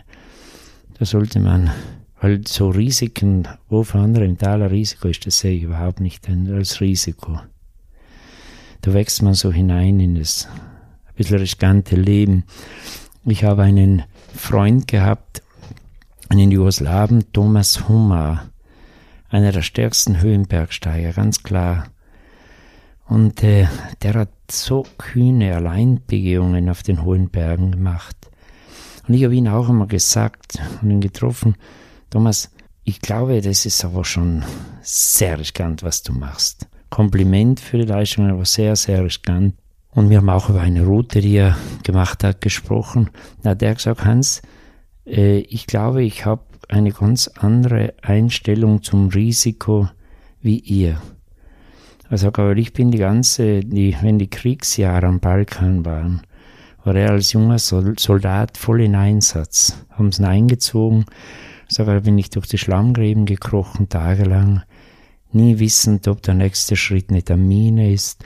Sogar diese Zeit, die, die, die brutale Zeit, die war so hart für ihn. Er sieht den Berg, auch wenn die Seracs über dem Kopf sind, nicht mehr als Risiko.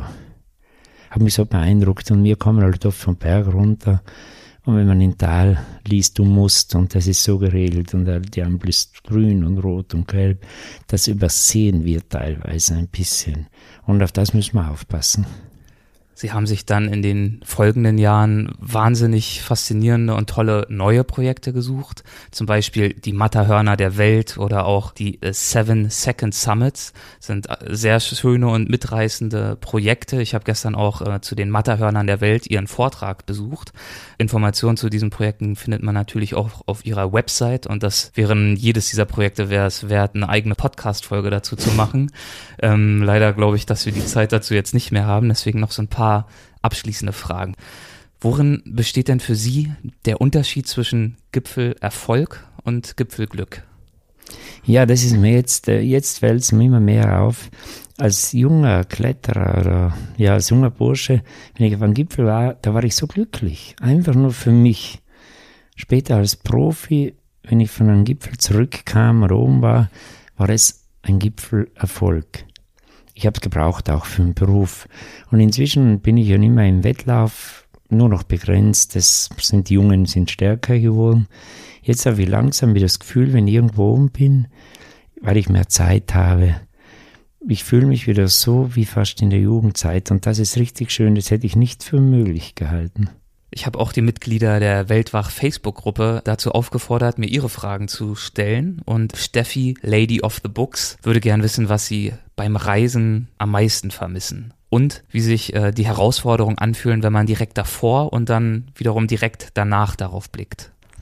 Also was ich am meisten vermisse, ist ganz komisch bei Expeditionen und so. Ja, ich vermisse ganz, ganz klar am meisten den starken italienischen Espresso. Ach, ich mag so gern Kaffee.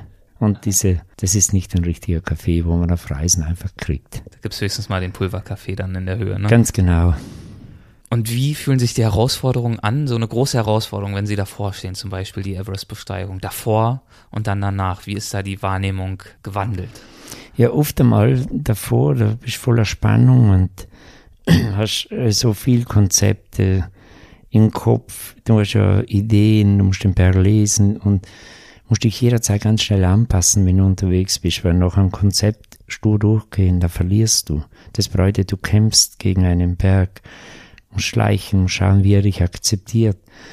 Das ist sonst die Spannung pur und wenn ich zurück bin, ganz komisch, manchmal ganz tief erfreut und manchmal, wenn ich ein Projekt ganz, ganz lang verfolgt habe und über Jahre gescheitert bin und dann doch wieder mal zurückgekehrt bin, ja, dann kam ich zurück und es war eine gewisse Leere, weil vor dir war ja immer ein Traum. Dieses Ziel, dieser Gipfel und plötzlich ist der Traum Wirklichkeit und das Ziel nicht mehr da. Eine gewisse Leere, aber das wandelt sich dann schon in Freude wieder um. Kai Schnabel würde gern wissen, ob es für Sie noch eine bestimmte Herausforderung gibt, die bisher unerfüllt blieb. Natürlich habe ich das gehabt, aber bin nicht mehr, habe das Ziel nicht mehr verfolgt. Ich wollte unbedingt nachdem Everest Nanga Parbat gelungen ist mit Ski, dann wollte ich halt so gern vom König der 8000er vom K2 abfahren. Ich habe es probiert, bin am Gipfel gestartet, aber ich musste abbrechen. Und dieser Bergwunsch ist für mich nicht in Erfüllung gegangen. Aber das ist egal, inzwischen hat sein Pole gemacht und ich habe ihn auch ganz herzlich gratuliert, genau auf der Route, wie ich es geplant gehabt hätte. Aber das ist für diese schweren alpinen Ziele, die ganz schweren, die sind für mich nicht mehr da, weil was noch offen geblieben ist, kann ich nicht mehr machen. Das wird die nächste Generation machen.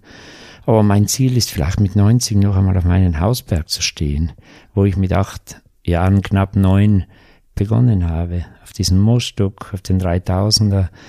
Und ich glaube, da würde ich da oben stehen und mich genauso freuen wie als Achtjähriger damals. Vielleicht einen Apfel ich, mit hochnehmen. Genau, dann hätte sich ein runder Kreis geschlossen. Aber nicht mehr Bäume ausreißen am Berg, weil die junge Welt, die junge Welle, die kommt, die werden stärker, so wollen wir auch, wenn wir jung waren und mir die Älteren überrollt. Und das ist doch schön so. Dann würde ich jetzt abschließend zu den Halbsätzen kommen. Das heißt, ich gebe einen Halbsatz vor und wir schauen einfach mal, ob Ihnen dazu was einfällt und wenn ja, was. Kann ganz knapp sein oder auch etwas ausführlicher, wie Sie mögen. Die kleinen Momente im Leben, die mich glücklich machen, sind. Ja, Tasse Kaffee. Das ist es. Das ist der schönste Moment. Der ganze Tag schon für mich positiv. Am Berg war ich am glücklichsten, als ich jung war, in der Jugendzeit, als ich auf irgendeinem Gipfel stand. Weil da noch das Gipfelglück wirklich im Vordergrund stand. Ja, genau. So als Kind auf den Gipfeln zu stehen, war mein, waren meine schönsten Zeiten am Berg. Am Berg hatte ich am meisten Glück, als ich mit Sicherheit am Mannersloh als ein Blitz meinen Freund ein paar Meter neben mir getroffen hat. Unter einem Abenteuer verstehe ich? Ja, natürlich unter einem Abenteuer verstehe ich ganz klar Situationen, wo du nicht mehr Herr deiner eigenen Lage bist. Ich muss immer schmunzeln, wenn du in Reisekatalogen diese Abenteuerangebote liest. Alles durchorganisiert bis zum letzten Millimeter. Und äh, das ist kein Abenteuer. Ich hoffe, wenn ich aufbreche, irgendwo vom Berg, dass ich, ich hoffe, dass ich kein Abenteuer erlebe. Alles andere ist Erleben, ist aber Abenteuer beginnt dort, wo du nicht mehr weißt, ob du Männlein oder Weiblein bist. Und der Reiz, der generiert sich dann eher im Nachhinein, in der Erinnerung. Ganz genau. Ein intensives Leben zu führen bedeutet für mich? Ja, das ist eben die Sache. Das Intensive ist einfach ein Schritt zu gehen, wissend, dass dieser Schritt ein hohes Restrisiko bedeutet. Dass ich um ein Haar auf 13 und nicht in Anführungszeichen nur 12 Achttausendern gestanden hätte? Ja, das war eine Verwechslung von einem Gipfel, aber das ist mir so wurscht, weil auch dieser Gipfel war 8000 und äh, mir ging's nie, weil ich ja da nur vielleicht Vierter, Fünfter gewesen wäre, wenn es schön gelungen wäre, der Reihe nach, der vierte, fünfte alle 8000er bestiegen hätte, die, die Möglichkeit hätte ich vielleicht gehabt. Hat mich nie interessiert, das ist Nachmacherei. Mich haben die Routen, die Linien interessiert. Und am Shishapangma, den kleinsten der 14 8000er, da habe ich den Mittelgipfel bestiegen und das ist nicht genau der höchste, das habe ich nicht, habe ich ein bisschen vergeigt, aber ist ganz egal, es spielt überhaupt keine Rolle, das Erleben ist das Gleiche. Und genau das macht sehr sympathisch. Für das Leben habe ich vom Bergsteigen gelernt, dass ja, ich habe sicher eine gewisse Genügsamkeit, habe ich am Berg gelernt, genügsam zu sein, weil einfach oft über Tage dir ganz, ganz, ganz wenig zur Verfügung steht. Es fällt mir schwer, mich an die, an die Regelungen im Tal anzupassen. Als meinen bisher größten Erfolg betrachte ich. Das ist jetzt ganz äh, spontan zwar eine schwere Frage, ob dann sportlichen Erfolg oder da bin ich, da müsste ich jetzt echt einmal tief drüber nachdenken. Diese Frage überrascht mich selber.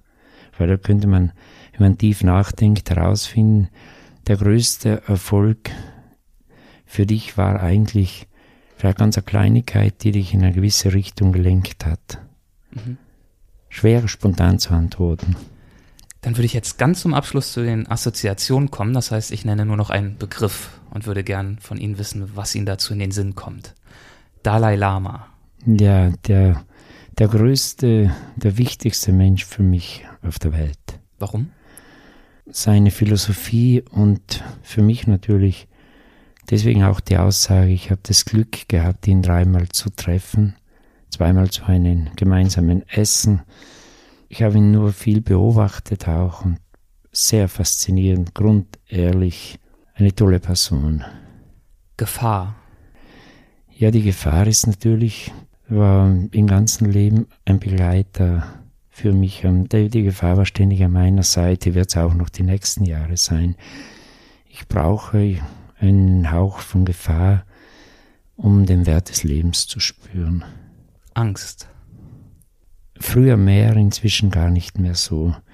Ich, äh, wenn ich unterwegs bin, dann kommt eine Spannung auf, aber bevor es zur Angst kommt, drehe ich einfach um. Und wenn ich aus Versehen in eine Situation hineingerate, wo ich nicht hin wollte und wirklich mit Risiko raus muss, dann habe ich keine Zeit für Angst. Früher hat mich die Angst mehr bewegt, inzwischen nicht mehr und vor allem ich habe die Angst vom Tod nicht mehr so sehr. Ich lebe unbeschreiblich gern, aber die Angst vom Tod, das ist im Laufe der Jahre so geworden, das macht mir wenig, die wenigsten Gedanken. Ötzi. Ja, der Ötzi, denn wir haben den, wenn er noch im Eis war, gesehen. Ich war mit Messner rund um Südtirol, eine Rundwanderung unserer Heimat. Und genau da ist er gefunden worden und wir waren einen halben Tag später an der Fundstelle. Die ersten Bilder vom Ötzi, die entstanden sind, sind meine Bilder. Im Museum hängen sie auf der Wand. Schon faszinierend, dass auch noch Messner und Sie, die großen Bergsteiger, die großen Aushängeschilder Südtirols, dann auch noch fast bei der Entdeckung Ötzis ja. mehr oder weniger dabei sind. Ja, das war ganz, äh, ganz beeindruckend und für mich nichts Tragisches. Ich bin also viele Jahre bei der Bergrettung und wenn wir da jemanden bergen müssen, der abstürzt, ist das ein schlimmer Anblick. Aber der Ötzi, so wie er im Eis war, das war für mich vom Anblick her so wie eine Lederpuppe die da drin war. Also nicht so dramatisch wie ein abgestürzter, wenn er am Fuß einer Wand liegt. Scheitern. Gehört eigentlich zum Leben. Wenn jemand nicht scheitern kann, dann wird er auch nicht imstande sein, neue Wege zu probieren. Wenn jemand zu viel Angst vom Scheitern hat. Nepal. Mein Lieblingsland, ganz ohne Zweifel. Und der letzte Begriff, Zukunftspläne ja, einfach weitergehen. Für mich äh, soll äh, der Vorsatz bleiben, Ziele sind mir wichtiger als Erinnerungen. Und die Ziele werde ich genau meinen Können und meiner Motivation anpassen. Herr Kammerlander, ich danke Ihnen herzlich für das Gespräch. Es war faszinierend. Vielen Dank auch für die Ehrlichkeit, für die Zeit sowieso. Ich werde natürlich Ihre Website und alle Seiten, wo man gut Informationen über Sie finden kann, über Ihre aktuellen Projekte, Ihre aktuellen Vortragstermine, werde ich alles verlinken im Beitrag zu dieser Folge. Dankeschön. Und ansonsten nochmal der Hinweis, jetzt demnächst kommt bald der Kinofilm über Sie heraus. Wann ist es denn soweit? Ja, die wird am 14. Dezember vorgestellt der Produzent ist ja in Österreich und zwar in Wien und wird dann auch sofort in den deutschen Kinos weiterlaufen. Und äh, auf die Reaktion der Leute freue ich mich schon, weil es ist was Bleibendes, es ist eine, eine Lebensbiografie. Schauen wir mal, wie er ankommt. Hoffentlich macht er den Leuten auch Freude. Ich bin auf jeden Fall sehr gespannt, werde ihn mir anschauen. Vielen Dank also. Auf Wiedersehen. Tschüss. Dankeschön auch. Das war Hans Kammerlander. Ich hoffe, die Folge hat dir gefallen. Sollte dem so sein und solltest du noch nicht alle bisherigen Weltwach-Episoden gehört haben, möchte ich dir ein paar ans Herz legen. Da wäre zum einen Episode 43 mit dem mehrfach von uns angesprochenen Reinhold Messner. Außerdem interessant sein könnte Folge 32 mit Helga Henke, der ersten Deutschen, die es erfolgreich auf den Everest und runter geschafft hat, und Folge 6 mit Jost Kobusch, einem der Jungstars der deutschen Bergsteigerszene. In der nächsten Folge begeben wir uns mit Bestsellerautor Andreas Altmann nach Mexiko. Bis dahin, mach's gut.